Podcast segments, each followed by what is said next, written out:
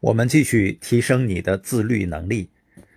我在创业的过程中看到很多人，他有梦想，他一次次的选择，然后一次一次的放弃。人们放弃梦想的原因呢，不是他发现他的梦想没有价值，而是呢，他怀疑、不相信了，他不想付出代价。也就是说，人们不愿意把实现梦想所需要的自律坚持下去。这样的人会一事无成的。实际上，一个人要想得到自己想要的，就需要做我们应该做的，即使是受伤的时候。自律是什么呢？是让我们继续前进的燃料，遇到困难也能坚持下去的意愿，忍受痛苦的能力，这些都是胜利者的素质。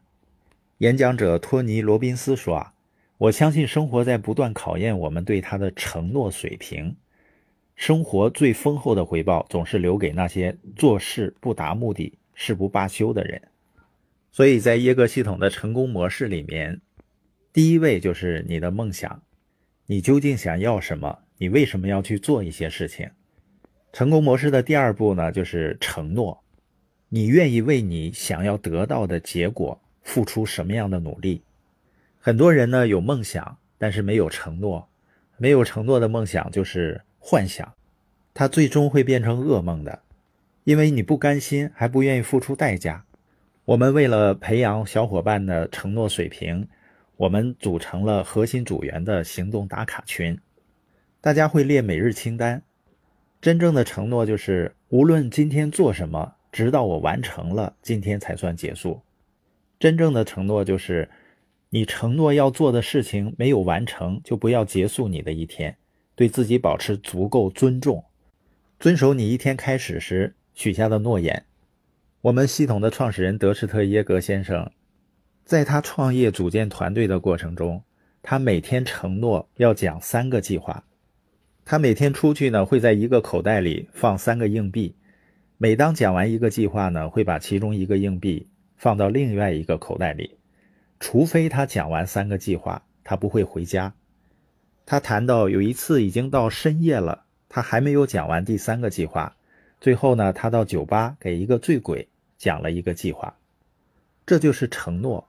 承诺呢，使他从一个送啤酒的卡车司机、高中文化、说话结巴这样的一个水平，成为这个地球上最富有的人之一。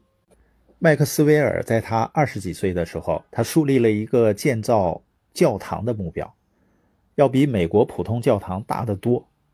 他成功了。他的秘密是什么呢？每个星期日的下午，在完成一周的事情之后。他都会去办公室守在电话旁边，他的目标是为了接下来的一周预定十个额外约会，直到完成那个目标他才回家。你觉得是因为他喜欢那么做吗？工作了一周以后还要打电话预定约会吗？肯定不是的，他肯定愿意去做其他一些喜欢的事情，但是他坚持那样去做了。实际上，他每周都那样做，并且坚持了七年。在坚持初衷的三百五十个星期日里，他获得了对自己极大的尊重。信守承诺也是我们获得自尊的一种方式。一个人自尊水平高，自我形象就好，我们就更容易掌控自己的行为。对于你来说也是这样。当你决定做一件事情的时候，你是否愿意坚持下去？即使是受伤的时候，你可能会面对很多拒绝、打击，你仍然愿意这样做吗？如果你愿意，你的自律能力就会得到极大的提升，并且你会得到你想要的结果。如果我们管理不好自己，我们就不能管理好自己的人生。如果我不能提升自己的自律，我就不能使能力最大化。我们每个人每天的时间都有限，我们需要做两件事情。第一呢，我们可以提升我们的自律能力，这样我们可以最大限度的。利用我们拥有的时间。第二呢，我们可以和别人合作。而想提升自律能力呢，你不需要现在是个富人，也不需要是个天才，具备什么了不起的才华，你只需要关注当下并坚持下去。